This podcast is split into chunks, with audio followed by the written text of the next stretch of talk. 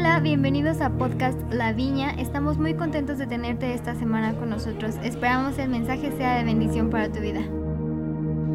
Familia, eh, espero que estén listos para el mensaje de hoy.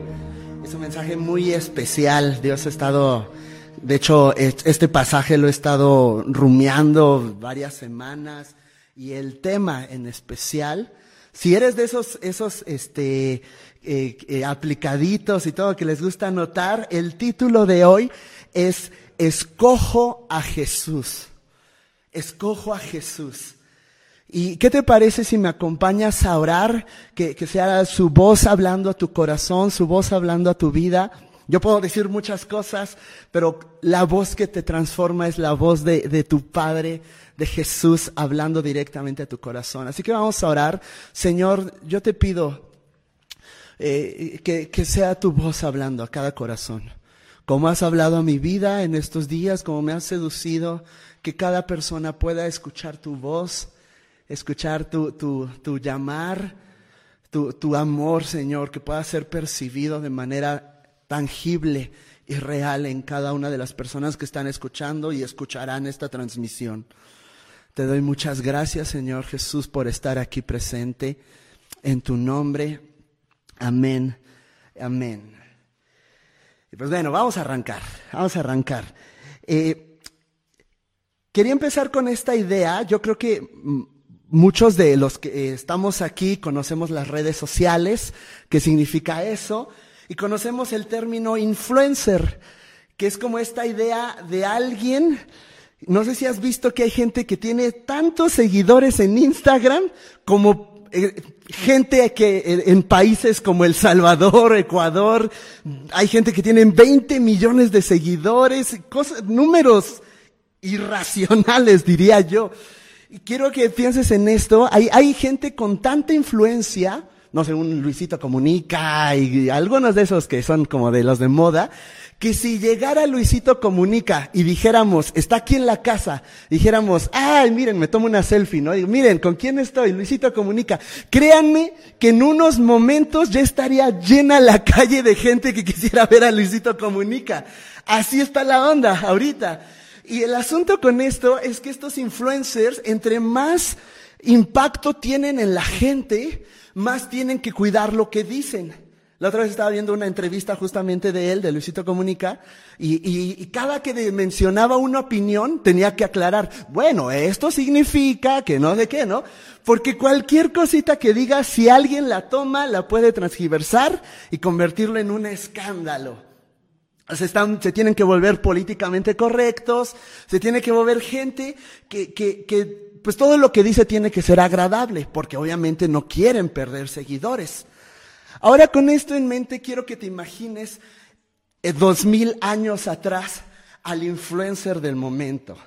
Y literal, literal, así como les digo, si, si ponemos una selfie diciendo aquí está Luisito Comunica, en ese entonces esta persona de la que les voy a hablar, eh, si se enteraban de que estaba en una ciudad, la ciudad entera iba a donde él estaba. Y este influencer era Jesús.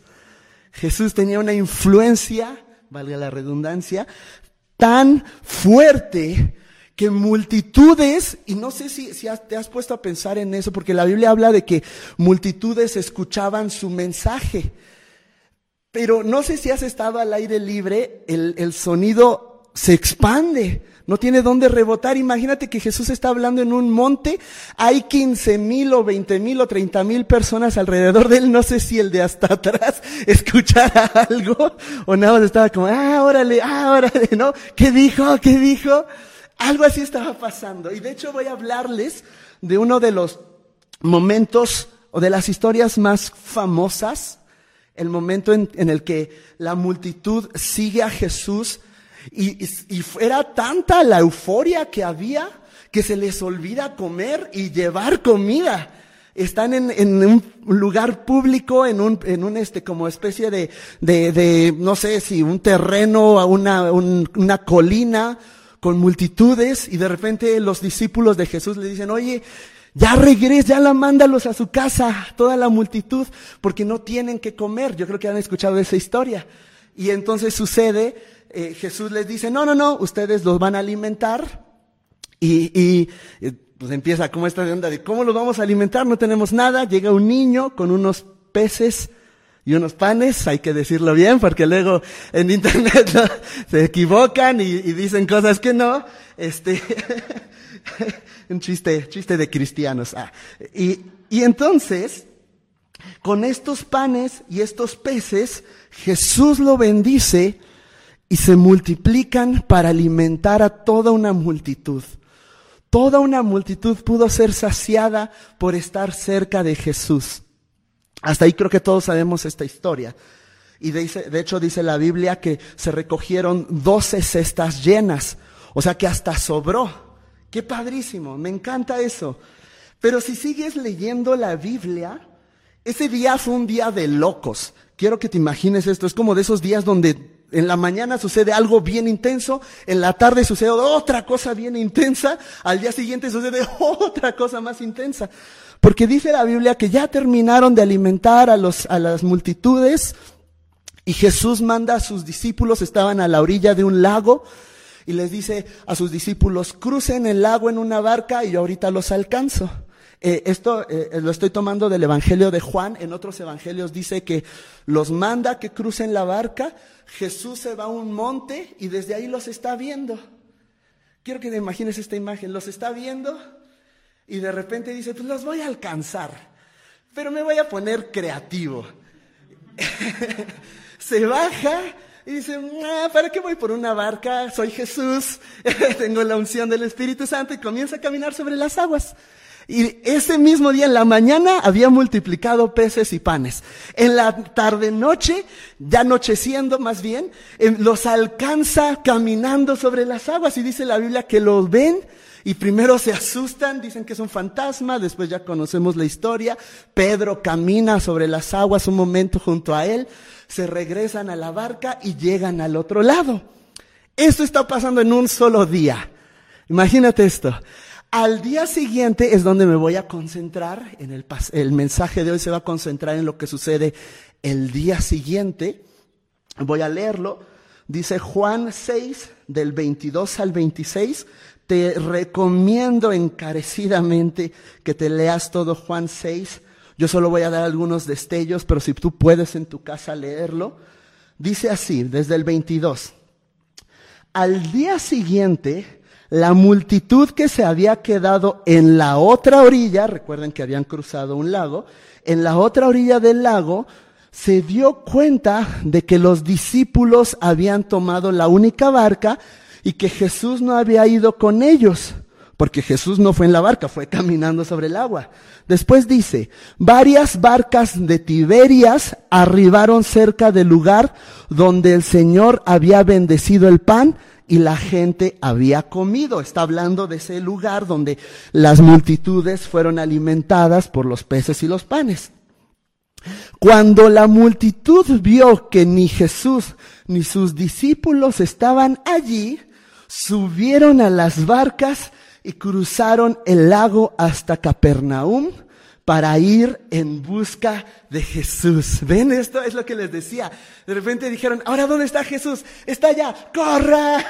Una vez me pasó, yo estaba caminando por Reforma. En Reforma está un hotel donde es muy común que se hospeden. En, ese entonces estaba One Direction y, y Justin Bieber estaba chiquillo y era famoso. Entonces me tocaba pasar seguido por ahí. Y me acuerdo muy bien que en una ocasión creo que era One Direction, estaban ahí esperados en ese hotel y la clásica de que se asoman por la ventana y un chorro de niñas abajo. Imagina que algo así estaba pasando con Jesús. Jesús cruzó el lago, vamos todos para allá. Se arriban barcas, recuerden, era una multitud. ¿Cuántas barcas necesitaron para subirse y cruzar el otro al otro lado del lago con tal de ver a Jesús? Qué interesante, ¿no? Qué interesante. Vamos a seguir adelante, dice. Cuando la multitud vio, ah, eso ya lo, cruzaron el lago hasta Capernaum para ir en busca de Jesús. Lo encontraron al otro lado del lago y le preguntaron, Rabí, ¿cuándo llegaste acá? Qué interesante, yo, yo si fuera Jesús diría, pues qué te importa, déjenme en paz, ¿no? Ya, ya los alimenté, ya me escucharon. Pero Jesús responde de una manera muy precisa y me encanta porque Jesús pocas veces responde a, preguntas. Si tú lees los evangelios, casi siempre cuando le preguntaban algo, Jesús respondía con otra pregunta. Pocas veces daba, pregunta, daba respuestas certeras y esta es una de esas veces. Agárrense, porque Jesús es tierno, es amor, pero de repente pone la mirada en el blanco, sabe qué decir en el momento preciso y les responde así. Jesús les contestó, les digo la verdad, ¿quieren saber la verdad o quieren que los trate bonito? Ustedes quieren estar conmigo porque les di de comer. Como diría un pastor, Ahora quiero que pienses en esto.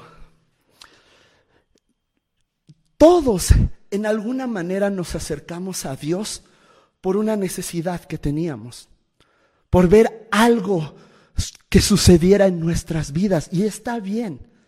Mi papá conoció a Jesús cuando yo tenía como cuatro o cinco años. Yo siempre fui asmático y siempre desde los seis meses hasta ese tiempo eh, me la pasaba en hospitales por problemas respiratorios. Entonces le estaban compartiendo a mi papá y le decían, mira, Jesús es, es, es lo que tú necesitas, conoce a Jesús. Mi papá estaba escéptico, mm, no sé si no. Pero de repente un día hay una, una salida familiar en una iglesia donde mi papá se congrega ahora. Mi papá nos lleva, mis hermanos y a mí, mi papá le comenta al pastor, oye, pues mi hijo tiene esta situación, no podía yo ni correr, ni jugar, ni hacer ejercicio. El pastor ora por mí. Yo era un niño de cuatro años, obviamente no me iba a caer ni a hacer nada. Yo nada más fue como que alguien me puso una mano aquí y yo, órale, ¿qué me está haciendo este señor? Y ya, y en eso que empiezan a jugar los niños, y yo voy corriendo, cuatro años, cinco años, corriendo junto a ellos. Cuando de repente, esto mi papá me lo ha contado varias veces, mi papá me ve y me ve correr y se queda así de, ¿qué es esto? Él no podía hacer eso. Él ahorita ya estaría asfixiándose, ya tendríamos que ir al hospital porque la agitación de un asmático se te cierran los pulmones, te, te ponen los dedos morados, los labios y vámonos al hospital. Y mi papá se quedó tan sorprendido que dijo, este Jesús es real, este Jesús es real. Y de ahí decidió seguir a Jesús. Yo sé que hay personas que han seguido a Jesús porque Jesús sanó enfermedades o, restauró sus finanzas o restauró matrimonios. También he conocido muchos casos así. En mi caso en particular, yo seguí a Jesús porque Él sanó mi corazón de situaciones emocionales. Y está bien, está bien. Jesús es bueno. Él quiere mostrarte su amor de mil maneras y podría multiplicar los panes y lo puede hacer, lo haría cuantas veces fuera necesario con tal de que percibiera su amor. Pero Jesús les dice algo aquí muy interesante. Primero, ustedes quieren estar conmigo porque les di de comer, no porque hayan entendido las señales milagrosas. Y este, este es uno de los puntos a los que quiero llegar. Jesús les dijo, vienen por a mí porque obviamente pues estuvo padre que ayer comieron, yo, yo invité la, el desayuno, está bien, pero no, no alcanzaron a entender a dónde yo los quería llevar. Y quiero que pienses en esto, la palabra señales milagrosas. ¿Qué es una señal?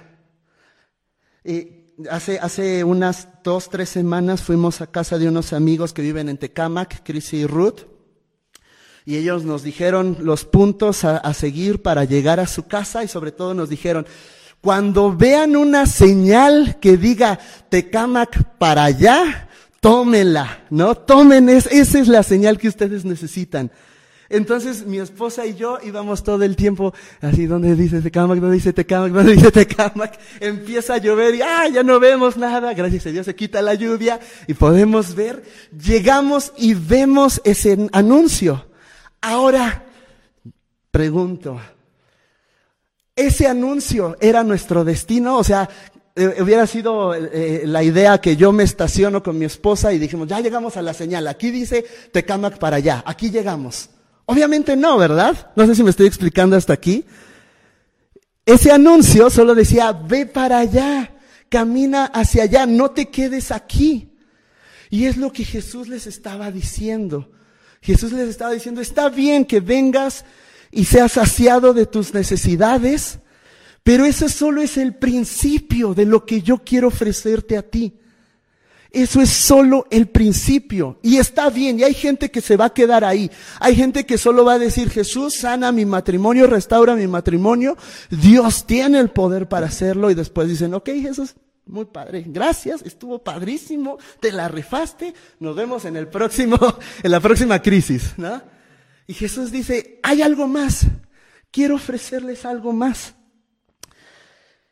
Y aquí Aquí es donde, al punto al que quería llegar sobre los influencers, porque Jesús logra tener multitudes, logra tener que un montón de gente lo siga, pero de repente empieza a decir cosas que ya la gente ya no les empezó a gustar tanto.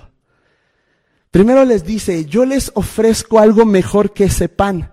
Y, les dice Jesús, Jesús en el versículo 35, yo soy el pan de vida. El que viene a mí nunca volverá a tener hambre. El que cree en mí no tendrá sed jamás. Le está diciendo, hay algo mejor. Ayer comieron, se saciaron, pero hoy tienen hambre, por eso están aquí. pero yo les ofrezco algo que si lo, lo prueban, nunca más tendrán hambre. Hasta ahí todo bonito. Hasta ahí todo bonito. Hasta que de repente Jesús se pone de intenso, así de Jesús, ya no, estabas bien, déjale ahí. Ese versículo está padrísimo, pero Jesús le empieza a decir, yo soy el pan vivo que descendió del cielo. Todo el que coma de este pan vivirá para siempre. Y este pan que ofreceré para que el mundo viva es mi carne. ¿Eh? ¿Qué? Quiero que te imagines esto. Y después, ¿qué dice? A ver, a lo mejor Jesús se equivocó, se le pasó un poquito la mano y no, Jesús rectifica su idea.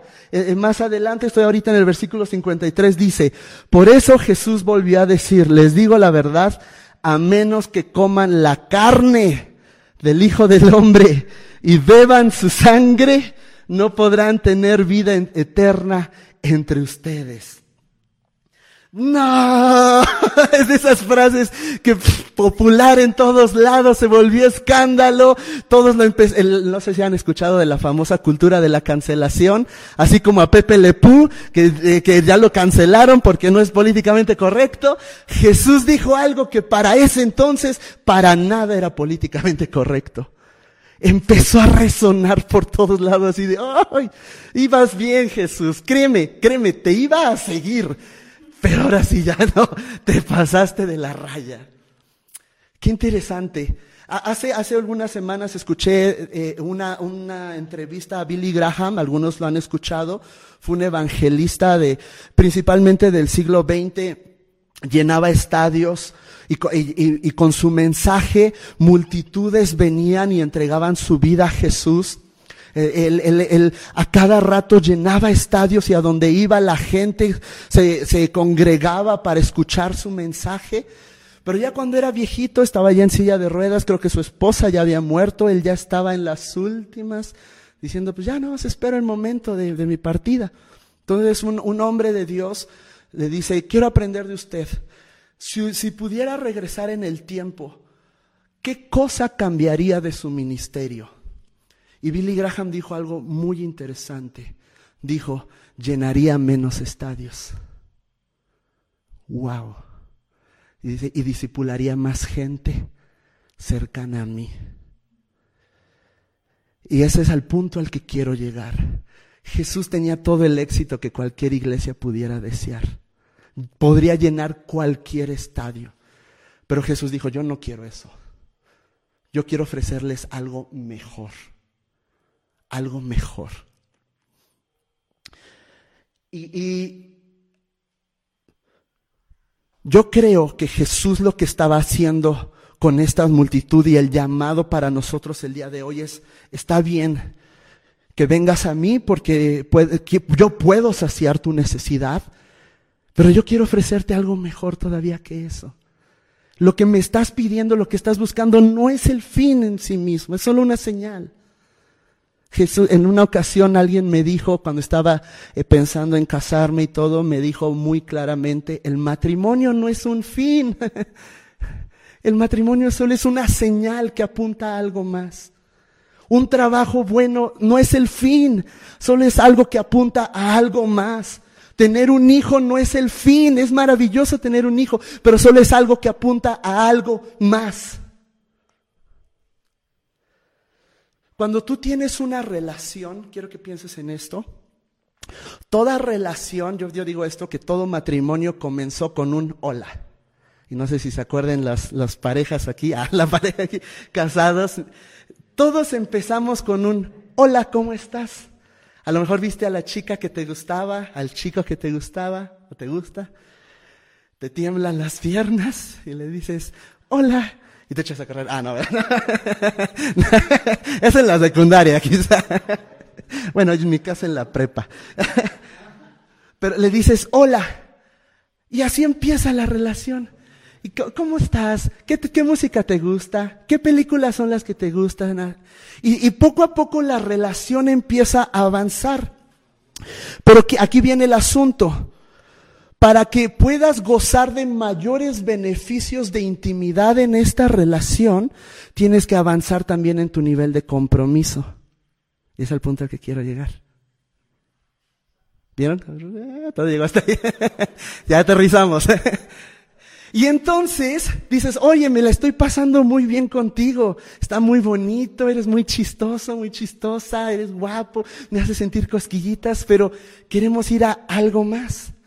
Entonces ahora ah, empieza un nuevo nivel de compromiso llamado noviazgo, ¿no? En algunos casos. Y, a lo mejor hay un poquito más de, de, de, pues ya no ves a otras personas, porque ya hay exclusividad, ¿no? Ya, ya quieres serle fiel a tu persona. Hay cosas que ya no le dices a nadie más, solo dices a tu novia o tu novio. Y mientras más avanza la relación, llega un momento donde dices, quiero más. Quiero más intimidad, quiero algo todavía mejor. Y entonces si eres hombre, o bueno, a lo mejor alguna mujer también se atrevería a hacer esto, yo no sé, compras un anillo de compromiso y dices, oye, me quiero casar contigo. Ay, padrísimo todo, ¿no? Pero de repente dices, quiero más, quiero ir a otro nivel más íntimo y más profundo.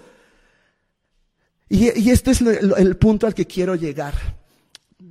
Cuando yo decidí casarme con Carla, yo ya no quería solo las idas al cine. Yo ya no quería solo los besitos bonitos y que, ay, se siente bien rico. Yo ya no quería solo, solo las risas, las películas. Yo quería el paquete completo. Quiero los momentos de alegría con ella, pero también quiero esos momentos difíciles al lado de ella.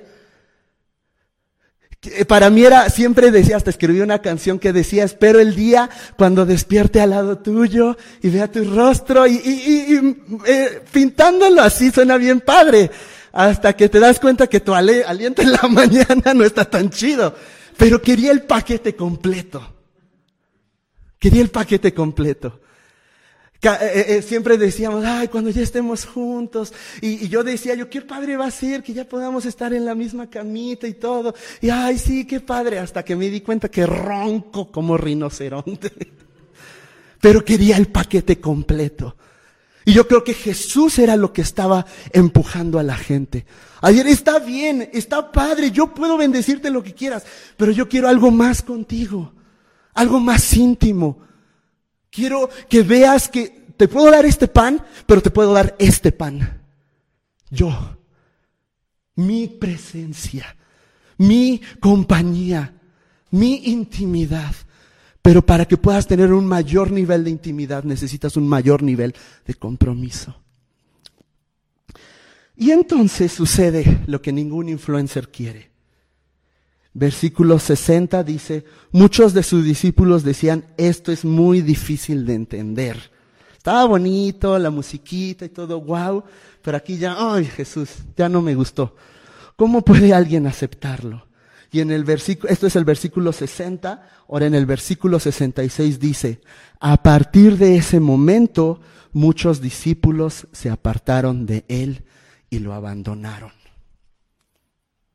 Y qué interesante porque eh, no, es ni siquiera la mitad de su ministerio. Y ella ya les estaba diciendo, está padre que me sigan por lo que pueden recibir de mí, pero yo quiero darme a ustedes. Algunos dijeron, mm, creo que hasta aquí, hasta aquí estoy bien. Y entonces, y este, este es el último punto al que quiero llegar. Dios desea bendecirnos, desea vernos exitosos, porque cualquier padre desea eso de sus hijos. Pero como todo buen padre, Él desea darnos lo mejor y no hay nada mejor que Él mismo, que su presencia, que conocerle, que disfrutarle. Jesús termina esta conversación con una pregunta muy desafiante para sus discípulos. Se fueron los, las multitudes primero. Después habían como unos 72 aproximadamente que también los seguían, que eran un poquito más cercanos. Muchos de ellos también se fueron. Entonces se voltea con sus doce, sus mejores amigos, los que habían estado con él día y noche, los que habían renunciado a su vida como era con tal de seguirle. Y miren esto. En el versículo 67 dice, entonces Jesús, mirando a los doce, les preguntó, ¿ustedes también van a marcharse? Ah, qué, dura pregunta, ¿no? ¿Vas a seguirme o, quieres quedarte ahí? Te puedo dar el matrimonio de tus sueños. ¿Quieres quedarte ahí? Está perfecto. ¿Quieres algo más? Aquí estoy yo. Y Simón Pedro, hablando por los demás, les dice, Señor, ¿a quién iremos si solo tú tienes palabras de vida eterna?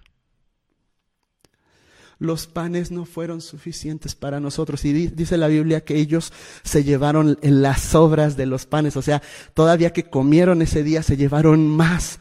Sobreabundaban en, en bendición. Pero ellos dijeron, queremos más.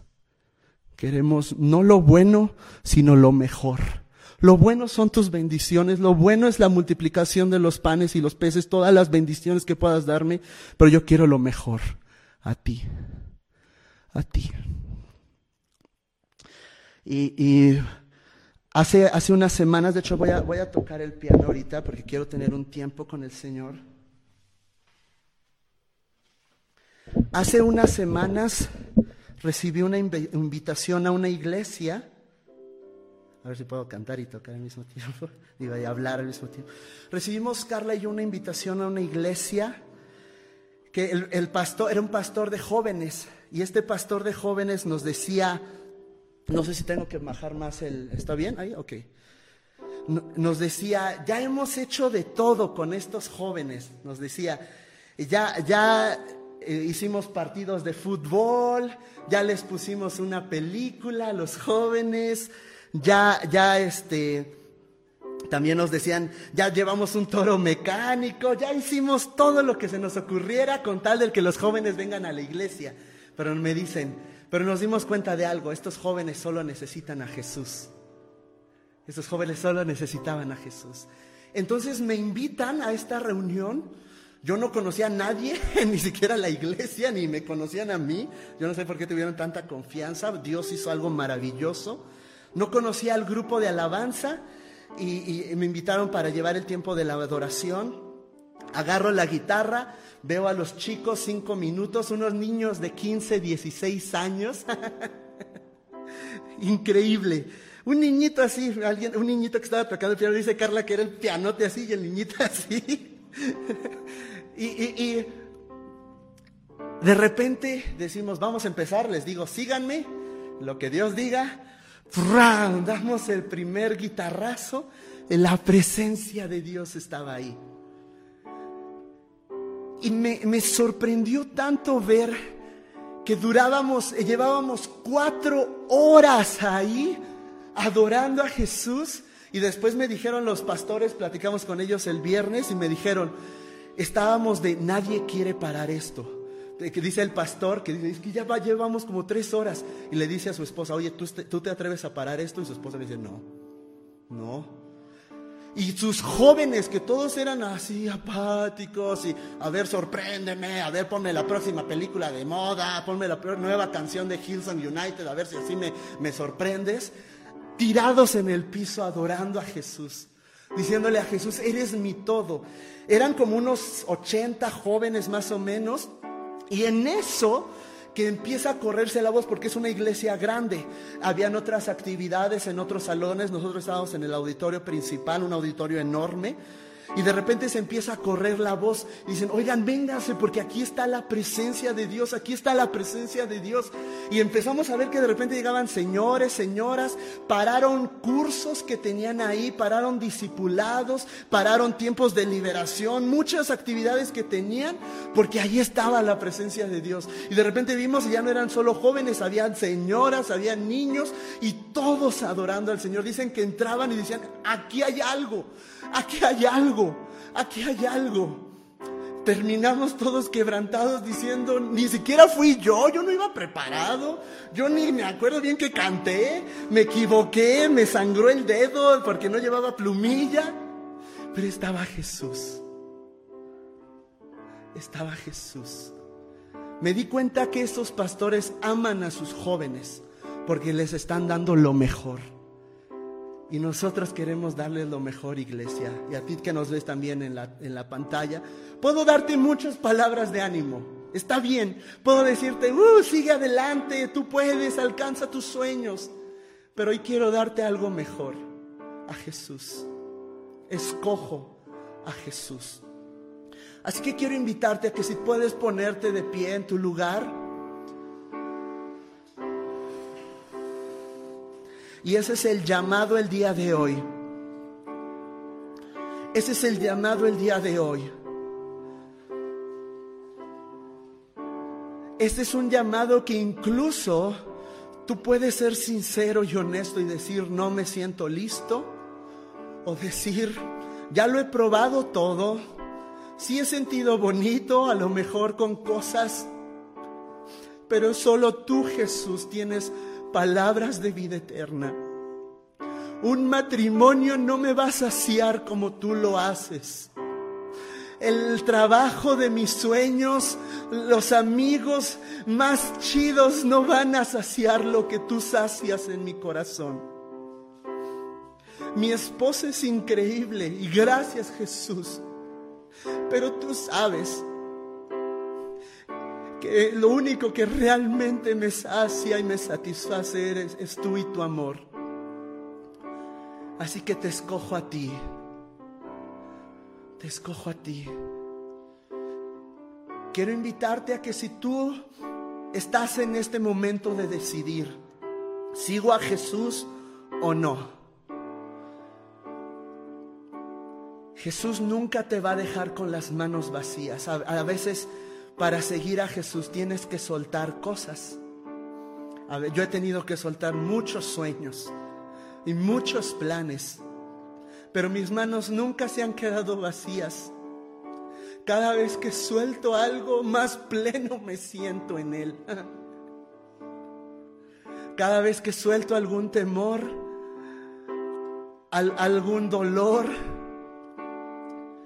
alguna situación en mi corazón, cada vez que la suelto, pareciera que pierdo, pero no, siempre salgo ganando, porque lo tengo a Él. Señor Jesús, hoy habla tú a los corazones. Que sea tu voz seduciendo mientras corazones sinceros, no perfectos, pero sí sinceros, te podemos decir hoy, te escogemos a ti, te seguimos a ti, aunque eso implique un mayor nivel de compromiso, porque tú lo vales, porque tú lo vales. Si estorbaban algunos sueños, aquí los entrego porque tú lo vales. Si algunas actitudes y hábitos estorbaban, los entrego porque tú lo vales. Porque tú, tu nombre es dulce a mis labios. Cada vez que digo el nombre de mi amado, mi corazón resuena. Jesús, tú eres el amado de mi alma. Muchas cosas han querido satisfacer mi corazón, pero nadie como tú quiero invitarte que si tú quieres hacerlo, si tú el día de hoy quieres escoger a Jesús, si tú quieres decir las bendiciones están bien, pero yo te quiero a ti, los panes y los peces están bien, pero yo te quiero a ti. Te quiero invitar a que levantes tus manos lo más alto que puedas. Las bendiciones están bien. Gracias Dios por ser tan bueno. Pero yo te quiero a ti. Familia.